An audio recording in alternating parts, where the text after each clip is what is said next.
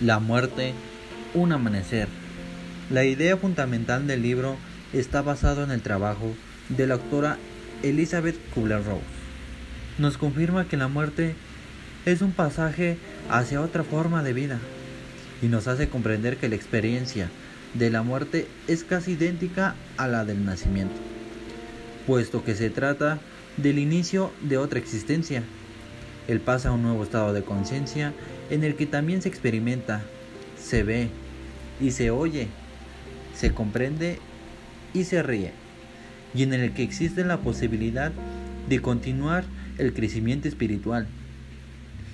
Gracias a ella sabemos que una luz brilla al final del camino y que a medida que nos aproximamos a esa luz blanca de una claridad absoluta, nos sentimos llenos de amor más grande, indescriptible e incondicionalmente que podemos imaginar.